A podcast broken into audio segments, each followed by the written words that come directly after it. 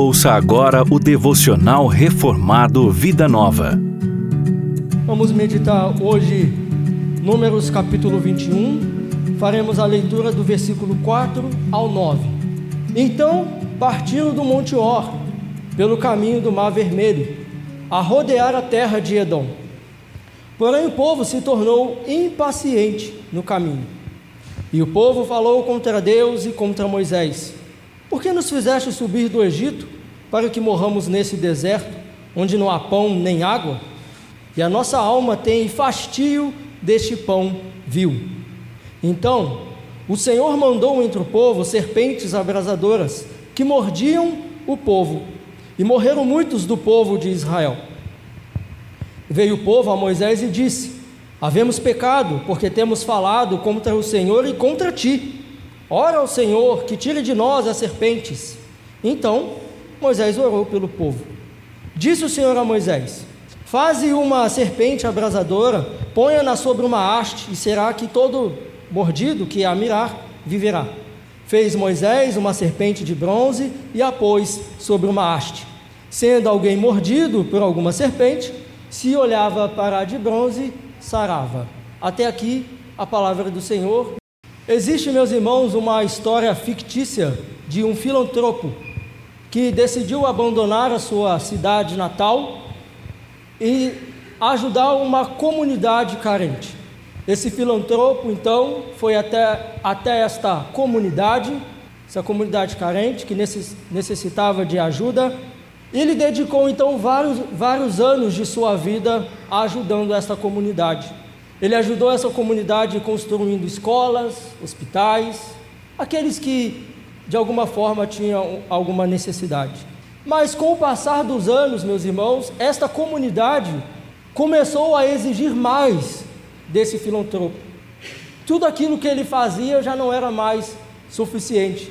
E essa comunidade começou a exigir mais desse filantropo. E como ele não podia fazer mais do que as suas mãos alcançavam, as pessoas começaram a murmurar, começaram a se queixar contra este filantropo. E meus irmãos, meus irmãos, é exatamente isso que nós podemos ver nesse texto. Aqui nesse texto nós podemos ver a bondade de Deus sobre, sobre o povo, o auxílio de Deus sobre o povo, a misericórdia de Deus sobre o povo, e o povo ainda assim murmura contra Deus.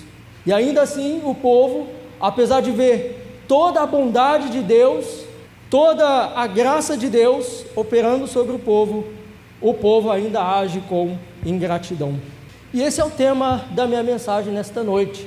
Para aqueles que gostam de anotar, o tema da minha mensagem é a murmuração também é pecado. Esse, esse é o tema da minha mensagem nesta noite. A murmuração também é pecado. Vamos ver nesta noite, então, meus irmãos, algumas lições que nós podemos aprender com esse texto. E a primeira lição que nós aprendemos aqui é a respeito do diagnóstico da murmuração.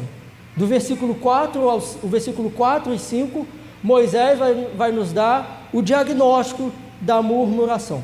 Nós vimos que o povo partiu do Monte Or e o povo teria que rodear a terra de Edom, e por conta disso, ao saber que eles teriam que passar por este caminho, eles então murmuram contra Deus e contra Moisés. E nesse primeiro diagnóstico da murmuração que o texto nos dá, o primeiro diagnóstico da murmuração é a busca por justificativas. Esse é o primeiro diagnóstico da murmuração. Ela começa, a murmuração, murmuração começa com uma busca por justificativas. Veja comigo o versículo 4. Então partiram do Monte Or pelo caminho do Mar Vermelho, a rodear a terra de Edom.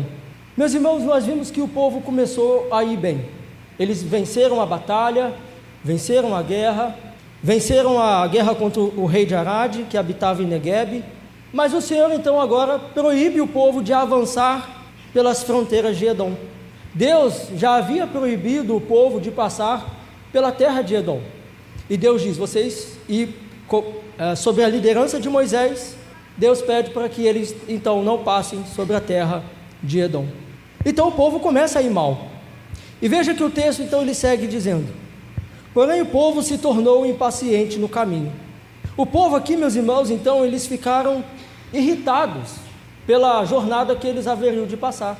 O povo ficou irritado. Irritado aqui, meus irmãos, a melhor expressão aqui é impaciente, desencorajado. O povo começa então a ficar desencorajado. O povo começa aqui, a melhor expressão é pavio curto. Já viu alguém de pavio curto? O povo começa a ficar então de pavio curto ao ouvir a notícia de que teriam que rodear a terra de Edom. Mas eu quero que você pense comigo: será que faz sentido ah, esse questionamento, essa irritação do povo? Será que faz sentido o povo aqui ficar irritadiço? No primeiro momento faz sentido. Porque, meus irmãos, o povo, eles era como se eles estivessem dando as costas para a terra de Canaã. Eles estavam indo em direção à terra, e Deus diz: vocês vão ter que rodear a terra de Edom. Então o povo tem que retornar. Então, por conta disso, eles veem a terra prometida ficando cada vez mais longe, cada vez mais distante. E por isso eles se tornam, então, irritadiços. Mas, meus irmãos, de fato, uh, você que disse que não faz sentido, estou junto com você. Realmente não faz sentido o povo ficar irritadiço. Não faz sentido. Porque o povo os irmãos conhecem a história e sabem que constantemente o povo pedia a Moisés para voltar para o Egito. E se eles tivessem que voltar para o Egito, eles passariam pela terra do Mar Vermelho. Então veja, meus irmãos, que o povo arrumou uma justificativa para murmurar. Eles arrumaram aqui uma desculpa para murmurar. Arrumaram uma justificativa.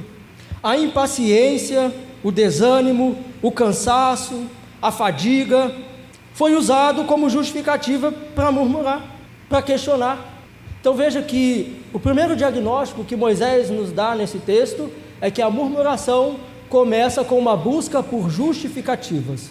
O segundo diagnóstico que Moisés nos mostra a respeito da murmuração é que ela começa com a soberba. Veja comigo o versículo 5. O versículo 5. E o povo falou contra Deus e contra Moisés. Veja, meus irmãos, a gravidade palavras, da palavra do povo. Veja o peso da palavra do povo. Agora eles vão blasfemar abertamente contra Deus. Agora eles vão falar contra o líder que Deus havia levantado para os tirar da terra do Egito. Veja que o texto segue dizendo no versículo 5: Por que nos fizeste subir do Egito para que morramos neste deserto, onde não há pão e nem água? Sabe o que, que o povo está fazendo aqui? Eles estão dizendo que são mais sábios do que Deus. Eles estão dizendo que se por eles mesmos, se eles pudessem escrever a história deles, eles escreveriam uma história melhor do que a que Deus estava escrevendo. Por que, que nos deixaste? Por que, que nos deixou lá no Egito? A nossa história seria muito melhor se nós estivéssemos no Egito. Por que, que o Senhor nos trouxe para esse deserto? E o texto continua.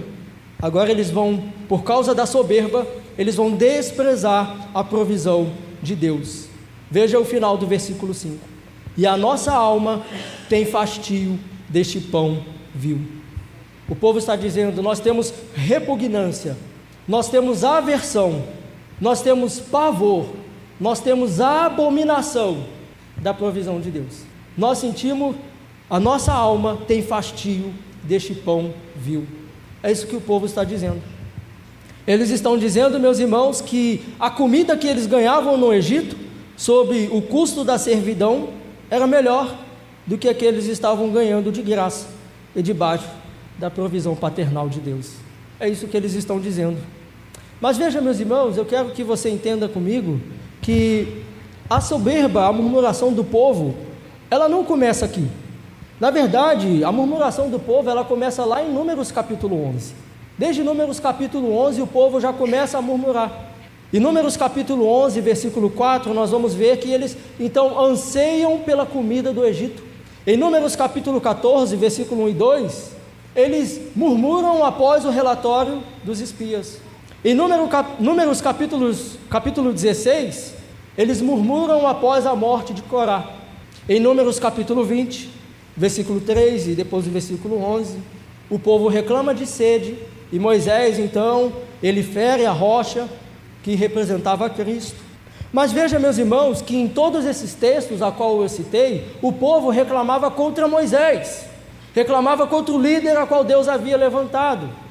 Mas agora aqui nesse texto eles vão reclamar, eles vão blasfemar diretamente contra Deus. Agora que a soberba do povo foi tamanha que agora eles blasfemam diretamente contra Deus. Agora eles não reclamam mais contra Moisés simplesmente. Agora eles reclamam diretamente contra Deus. Então veja, meus irmãos, que um dos diagnósticos da murmuração é que ela começa com a soberba. Começa com a soberba. Eles estão dizendo, meus irmãos, que Deus não sabe o que faz. Eles estão dizendo aqui, meus irmãos, que os propósitos eternos de Deus são passíveis de erro. Portanto, meus irmãos, qual é a justificativa que nós temos buscado para questionar, para murmurar? Qual é a justificativa que nós temos buscado? E são muitas as justificativas que nós podemos levar diante de Deus. Talvez você diga, eu sou assim porque eu não tive muitas oportunidades na vida. Eu sou assim porque eu não consegui entrar naquela faculdade que eu tanto almejava. Eu sou assim, murmurador, questionador, blasfemador, soberbo, porque eu não tenho o carro do ano. Eu sou assim porque nada é como eu quero, porque eu sou pobre, porque eu não tenho o cabelo que eu gostaria de ter. Meus irmãos, são muitos, são muitas as justificativas que nós poderemos levar diante de Deus para murmurar, para questionar.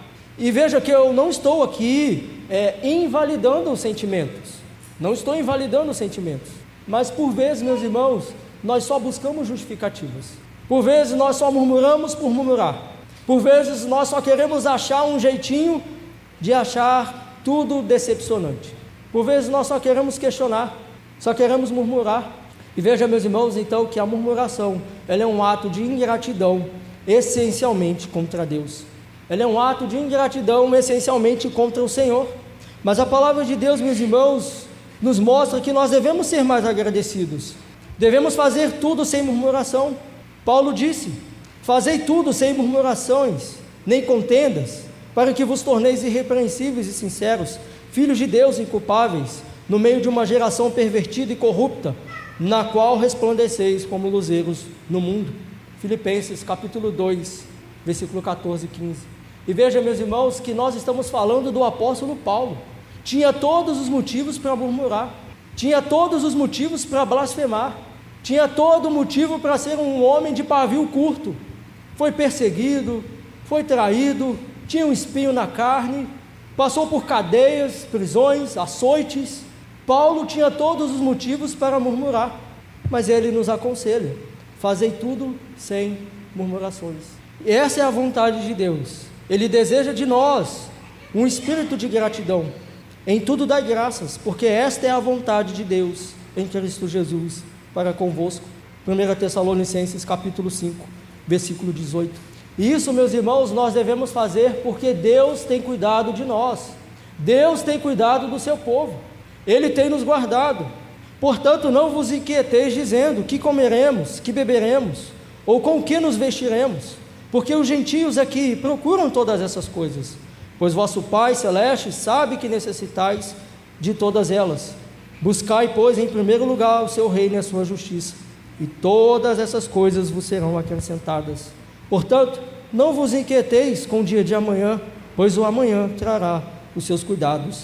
Basta ao dia o seu próprio mal. Mateus capítulo 6, versículo 31. Portanto, meus irmãos, tenhamos ah, ah, um espírito de gratidão ao nosso Deus.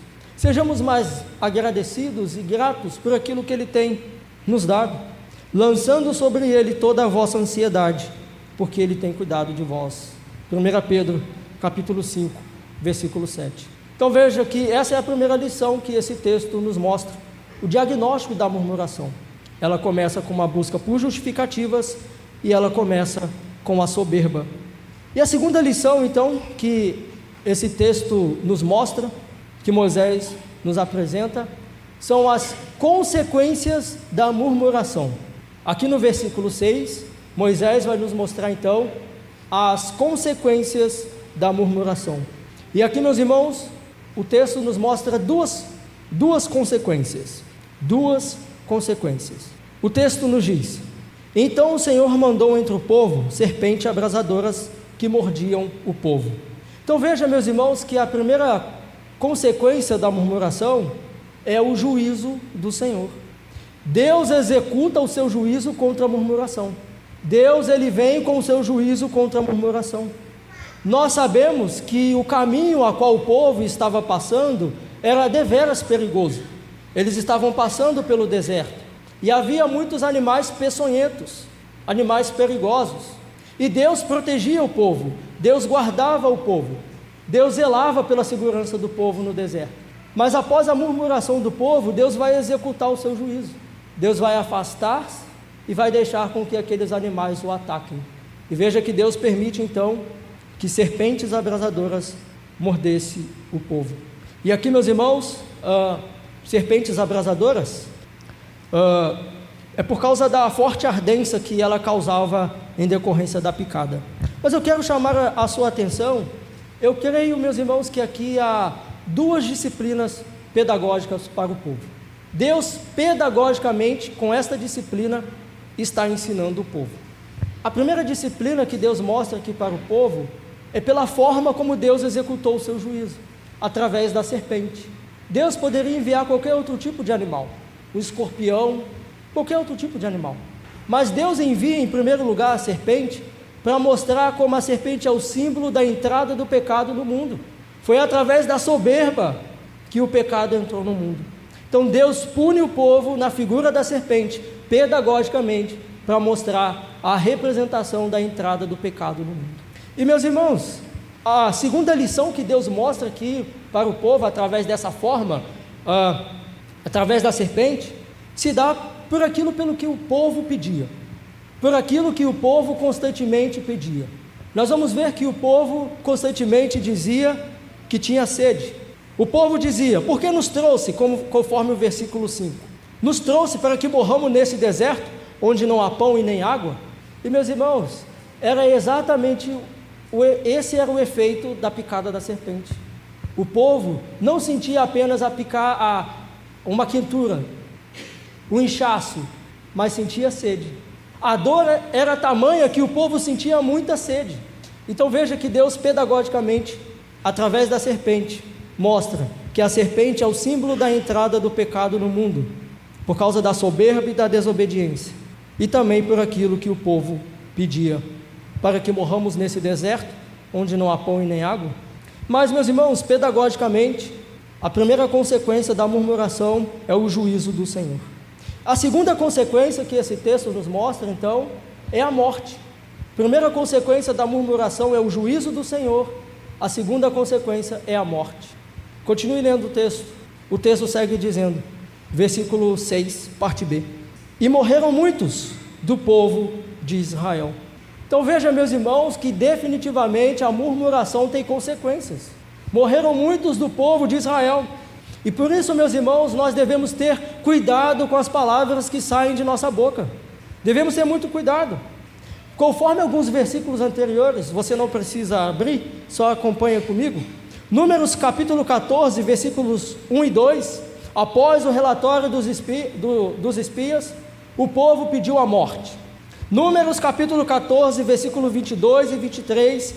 Deus faz a promessa de que eles não entrariam na terra prometida. O povo pede a morte, Deus faz a promessa de que eles não entrariam na terra prometida. Em Números capítulo 32, versículos 11 e 13, você vai observar que nenhum daqueles acima de 20 anos entrou na terra prometida. Todos estes morreram no deserto, exceto Josué e Caleb. O povo pediu para morrer, o Senhor nos trouxe nesse deserto para que morramos. Deus atendeu o pedido do povo. É isso que vocês querem? É isso que vocês estão pedindo? Nenhum daqueles acima de 20 anos entrou na terra, de, na terra prometida. Todos morreram no deserto. Então veja, meus irmãos, aqui fica um alerta para nós. Tomemos cuidado com as palavras que saem de nossa boca. E talvez, meus irmãos, eu quero chamar a sua atenção que talvez nós não morramos fisicamente. Talvez não haja uma morte física. Mas você já, vi, já percebeu, já viu pessoas que só murmuram como é o semblante dessa pessoa? Como tem um aspecto negativo? Pessoas que só murmuram, nós não gostamos de convidar muitas vezes para nossa festa, para os nossos círculos mais íntimos. Nada dá certo na vida dessa pessoa, nada vai bem, tudo é ruim, nada vai para frente. Talvez nós não morramos fisicamente, mas talvez nós já tenhamos morrido espiritualmente. Talvez nós já tenhamos morrido espiritualmente. Então veja, meus irmãos, que a murmuração ela tem consequências. E como consequência da murmuração, meus irmãos, veio sobre o povo o juízo do Senhor e a morte. Cuidemos, portanto, meus irmãos, com as palavras que saem da nossa boca. A nossa boca, meus irmãos, ela pode ser um instrumento de edificação, como também de destruição. Mateus capítulo 12, eu peço que os irmãos acompanhem, será colocado no projetor.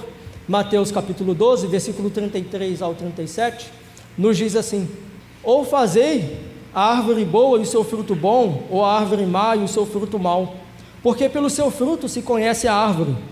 Raça de víboras, como podeis falar coisas boas, sendo maus? Porque a boca fala do que está cheio o coração. O homem bom tira do tesouro bom coisas, bom coisas boas, mas o homem mau do seu mau tesouro tira coisas más. Digo-vos meus irmãos, preste atenção que o alerta aqui que Jesus nos dá tem, tem implicações na vida eterna. Tem implicações na vida eterna.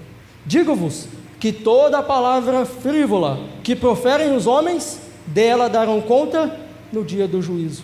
Porque pelas tuas palavras serás justificado, pelas tuas palavras serás condenado. Veja, meus irmãos, que nós ouvimos dizer que as palavras têm poder, não é isso?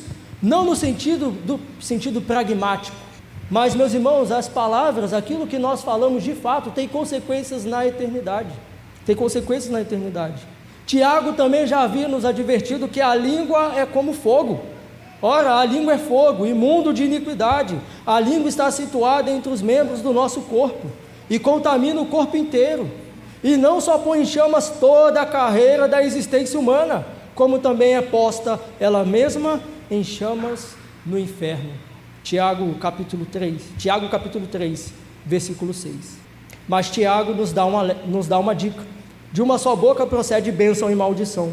Meus irmãos, não é conveniente que estas coisas sejam assim. Tiago capítulo 3, versículo 10. Portanto, meus irmãos, usemos a nossa boca como instrumento de bênção. Sejamos instrumento de bênção. Não usemos a nossa boca para maldizer, para amaldiçoar, para praguejar, para falar mal do nosso próximo, para falar mal daqueles que são a imagem e semelhança de Deus. Usemos, meus irmãos, a nossa boca como bênção, para bendizer ao Senhor, para louvá-lo. Abençoe os seus filhos, abençoe o seu esposo, a sua filha, o seu vizinho, abençoe. Louve ao Senhor, use a sua boca para abençoar, para anunciar o Evangelho. Use a sua boca para interceder por aqueles que precisam para clamar por aqueles que precisam. Não use sua boca, meu irmão, minha irmã, para maldizer. Portanto, a segunda lição que nós vimos aqui nesse texto é que a murmuração ela tem consequências. A primeira consequência é o juízo do Senhor e a segunda consequência é a morte. E por fim, meus irmãos, nós aprendemos aqui uma última lição com esse texto. Nós aprendemos aqui agora o remédio contra a murmuração. Moisés já nos deu o diagnóstico, Moisés já nos deu as consequências, agora Moisés vai nos dar o, o, o remédio contra a murmuração. Nos versículos 7 ao 9. Aqui nós vamos ver que a atitude do povo, nós vamos ver, observar aqui a atitude do povo ante o juízo do Senhor. E aqui nós podemos ver três remédios contra a murmuração. O primeiro remédio que Moisés nos mostra nesse texto contra a murmuração é o arrependimento. O primeiro remédio contra a murmuração é arrepender-se. Veja comigo o versículo 7. Veio o povo a Moisés e disse: Havemos pecado, porque temos falado contra o Senhor e contra ti. Então veja que agora o povo vai reconhecer o seu pecado diante de Deus. Vai reconhecer e vai confessar. Eles reconheceram que murmurar era um pecado diretamente contra Deus. E então eles vão recorrer à misericórdia de Deus. O segundo remédio é a oração. O texto segue dizendo: Ora ao Senhor que tire de nós as serpentes. é, versículo 7, parte B. Ora ao Senhor que tire de nós as serpentes. Então veja que diante do terror que lhes sobreveio, agora eles clamam ao mesmo Moisés que eles haviam falado mal, para que se levantasse em oração. Com vergonha de Deus, eles pedem para que Moisés vá diante de Deus em oração. Então, o segundo remédio, meus irmãos, contra a murmuração é a oração. E Moisés, como um líder levantado por Deus, Moisés então ele ora pelo povo. E o terceiro e último remédio contra a murmuração está aí nos versículos 8 e 9. Eu peço que você acompanhe comigo. O terceiro remédio contra a murmuração é a fé. O texto nos diz: Disse o Senhor a Moisés: Faze uma serpente abrasadora, ponha-na sobre uma haste, e será que todo mordido que a mirar viverá. Fez Moisés uma serpente de bronze e a pôs sobre uma haste. Sendo alguém mordido por alguma serpente, se olhava para a de bronze, sarava. Eu sei, meus irmãos, que à primeira vista não faz muito sentido a forma como Deus ah, resolveu curar aquela enfermidade no meio do povo. Como Deus, a forma como Deus escolheu cessar aquele mal no meio do povo. Mas eu quero trazer aqui para a conversa o comentário do pastor João Calvino sobre esse texto. Vejamos o que o pastor João Calvino nos diz a respeito desse texto. Ele diz assim: se as serpentes tivessem sido removidas imediatamente, eles teriam considerado que foi uma ocorrência acidental e que o mal havia desaparecido por meios naturais. Calvino segue dizendo: se no auxílio oferecido qualquer coisa tivesse sido aplicada, tendo afinidade com remédios adequados e devidos, então também o poder e a bondade de Deus teriam sido jogados na sombra. E aí ele vai concluir dizendo: a fim, portanto, que eles pudessem perceber a si mesmos como resgatados da morte pela mera graça de Deus, um modo de preservação escolhido foi tão discordante com a razão humana. Em outras palavras, Calvino está dizendo que Deus escolheu esse meio ilógico, esse meio que foge à razão humana, ou seja, levantar uma serpente de, de bronze, uma, levantar uma serpente numa haste, que coisa é essa? Nós somos mordidos por uma serpente e agora nós temos que olhar para uma serpente? Que modo é esse que Deus escolheu para nos sarar, para nos curar? E meus irmãos, conforme o comentário de Calvino, Deus escolheu esse meio para que o povo não dissesse que foi por culpa deles mesmos que eles foram sarados, que não foi por qualquer meio natural que eles tivessem aplicado, mas para que eles percebessem que foi a ação sobrenatural de Deus no meio deles, que não foi por ação deles. E veja que olhar para aquela serpente de bronze necessitava de fé. Para ser curado, para ser sarado, necessitava de fé. Então, o terceiro remédio contra a murmuração é a fé. Primeiro remédio, então, nós vimos que o Senhor nos chama ao arrependimento.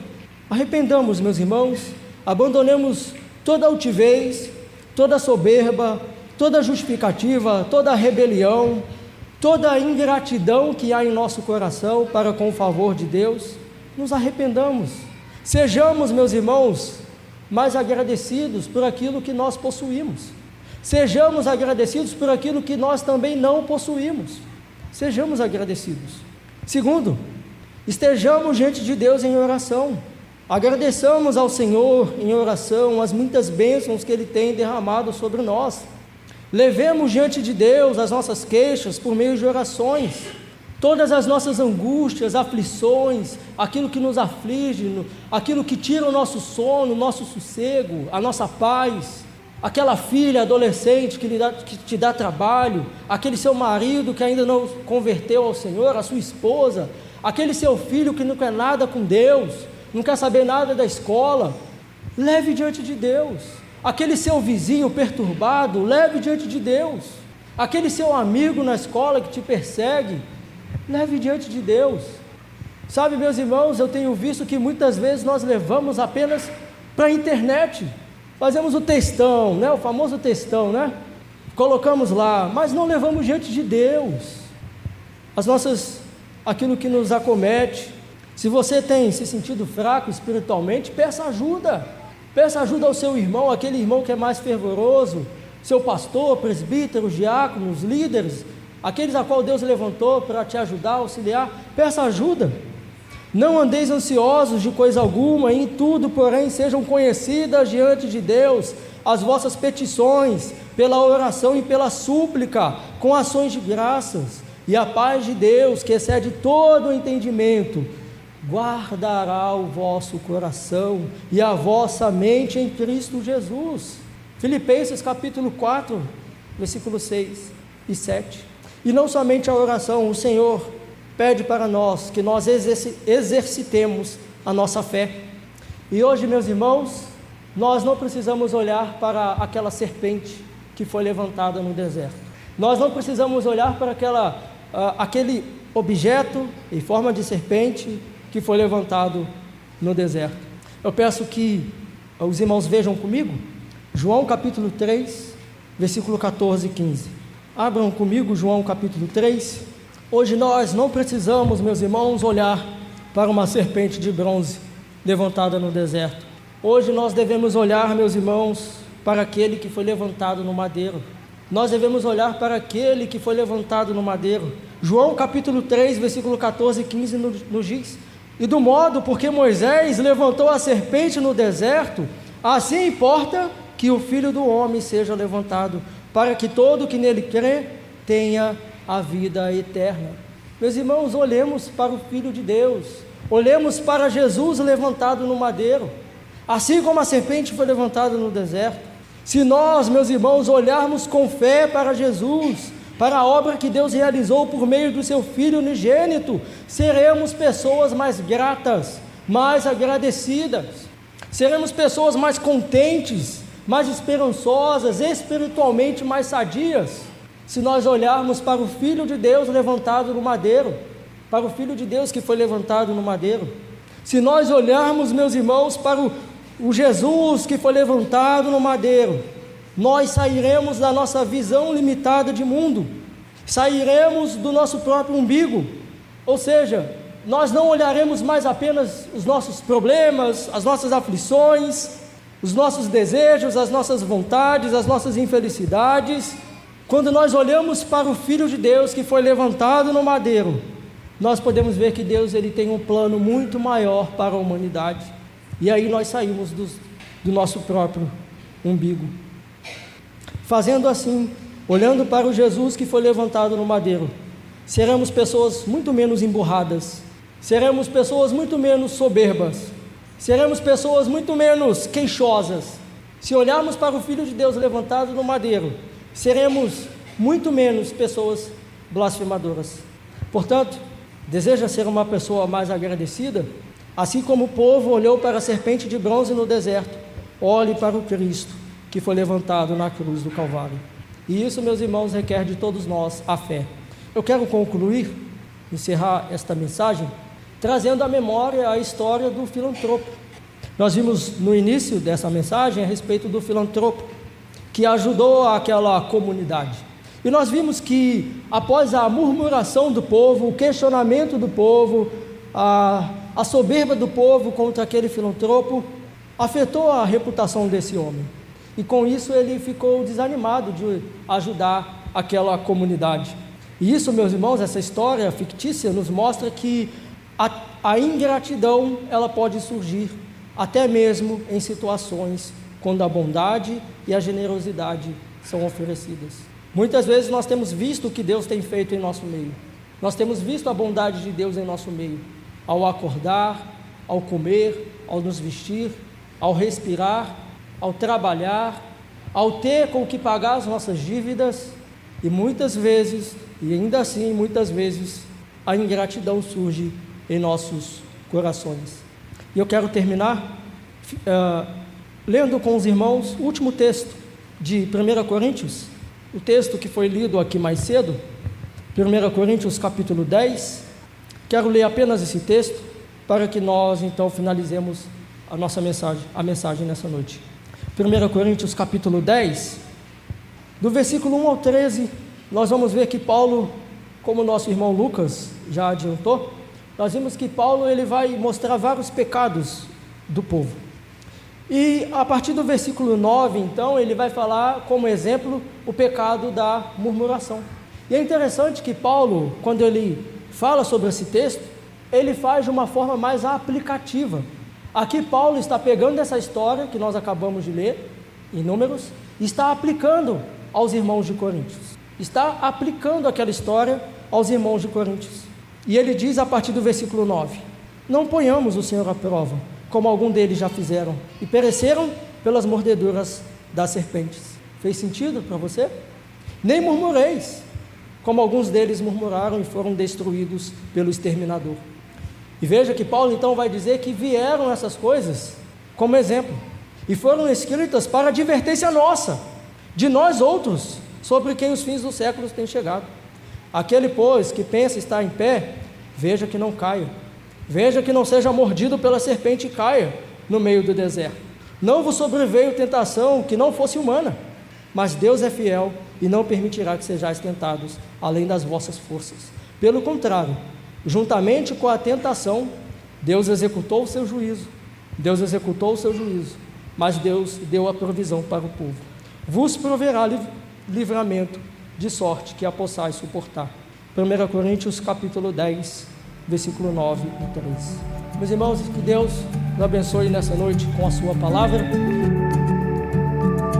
Você ouviu o devocional Reformado Vida Nova.